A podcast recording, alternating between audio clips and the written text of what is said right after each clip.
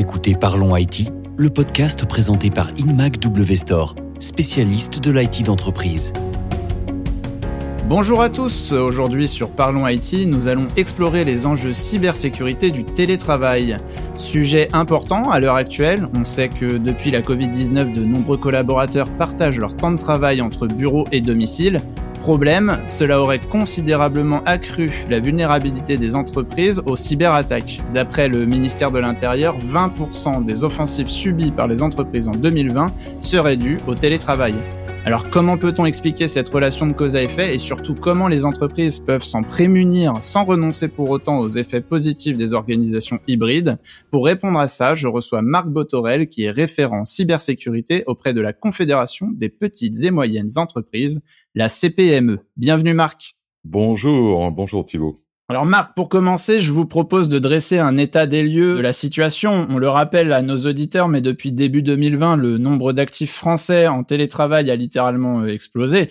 D'après les observations du gouvernement, on atteint des pics avec près de 3 salariés sur 4 en télétravail partiel, donc ça veut dire euh, au minimum euh, un jour de télétravail dans la semaine, ce qui est déjà beaucoup pour les entreprises françaises. Marc, vous qui travaillez avec la CPME, on, on peut dire que les modes hybrides sont complètement rentrés les mœurs, non? Oui, absolument, Thibault. Euh, si d'aventure, au départ, il y avait de la réticence de la part des chefs d'entreprise de mettre en œuvre le télétravail chez eux, force est de constater, et au travers des sondages que nous avons faits auprès des adhérents de la CPME au niveau national, que ce mode de travail hybride est maintenant rentré dans les mœurs. Les craintes initiales que l'on pouvait avoir au départ ont été effacées. Et dernier sondage que l'on a effectué, 70% des répondants nous ont indiqué qu'ils maintiendraient le télétravail au moins deux jours par semaine pour les postes qui s'y adaptent, bien évidemment, même si la règle du gouvernement venait à changer et que celui-ci n'était plus ni obligatoire ni fortement recommandé. Ouais, donc vous nous confirmez vraiment un, changement de paradigme de culture en France parce que traditionnellement on avait tendance à, dire que le télétravail c'était chose acquise dans les pays du Nord, en, Scandinavie ou dans les pays anglo-saxons, mais que la France était un petit peu à la traîne euh, sur ces sujets-là. Absolument. Je pense que c'est une attitude assez légitime aussi au départ de méfiance en se disant euh, je veux mes employés sous mon œil bienveillant euh, plutôt que chez eux où je ne sais pas exactement ce qu'ils font de leur journée. Comme on le disait en introduction, le télétravail serait responsable aujourd'hui de, de 20% des cyberattaques subies par les entreprises en 2020. Est-ce qu'on peut vraiment faire une relation de cause à effet entre euh, la nécessité de mettre en place des organisations hybrides dans les circonstances, dans le contexte actuel et la vulnérabilité des entreprises?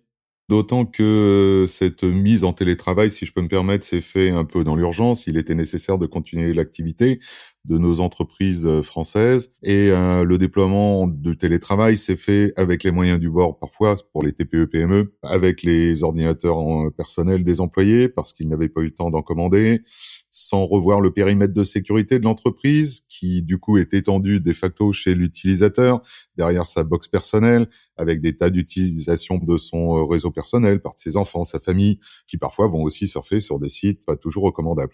Donc, on a un périmètre de sécurité qui s'est étendu, qui ne s'est pas protégé, des utilisateurs isolés, puisque plus proches de leurs collègues ni de l'informaticien ou du département informatique, et donc beaucoup plus vulnérables. En plus, dans une période anxiogène telle que le Covid, où euh, les hackers se sont régalés à surfer sur la peur des gens pour les amener à cliquer là où ils ne devraient pas.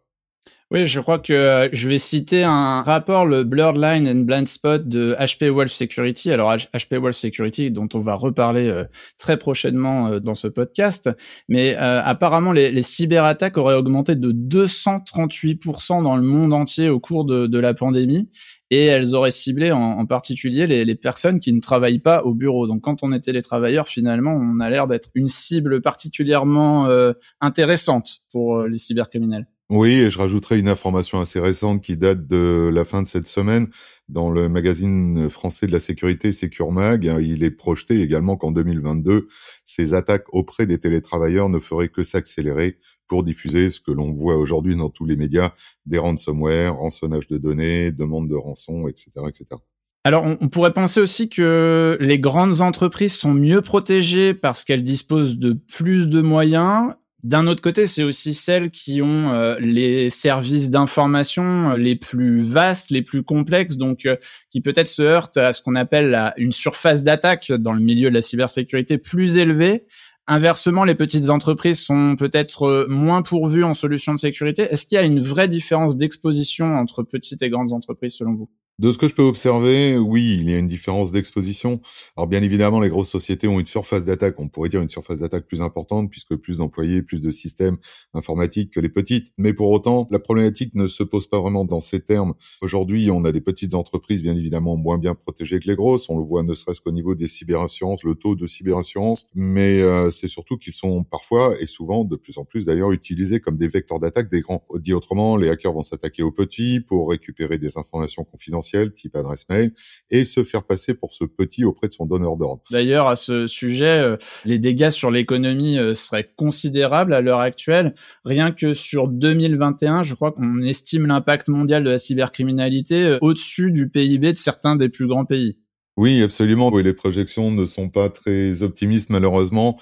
Certains think tanks et cabinets d'analyse estiment qu'à l'horizon de 2025, donc ne serait-ce que dans trois ans, on aura une cybercriminalité générant un chiffre d'affaires équivalent au PIB d'un troisième pays mondial, fictif bien sûr, après la Chine et les États-Unis. Vous imaginez le montant de l'argent perdu par les entreprises et par l'industrie. On peut faire plus que l'imaginer. Euh, il y a Deloitte qui qui s'est attelé à essayer de chiffrer tout ça et qui euh, euh, évoque un, un, manque à gagner mondial de près de 6 000 milliards de dollars en 2021.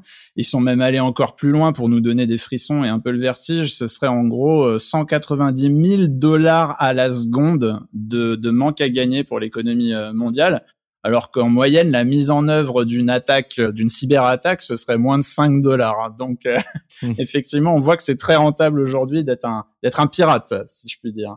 Tout à fait, tout à fait, Thibaut. L'âge d'or de la piraterie est revenu, mais dans, dans, le monde du cyber. Malgré tout, les organisations euh, hybrides ont le vent en poupe. Il est fort probable qu'elles s'installent euh, durablement euh, dans le paysage professionnel. Hein. Il va donc falloir trouver des solutions pour protéger nos collaborateurs et ce sera l'objet de la seconde partie de ce podcast. Merci Marc et à tout de suite. À tout de suite Thibaut.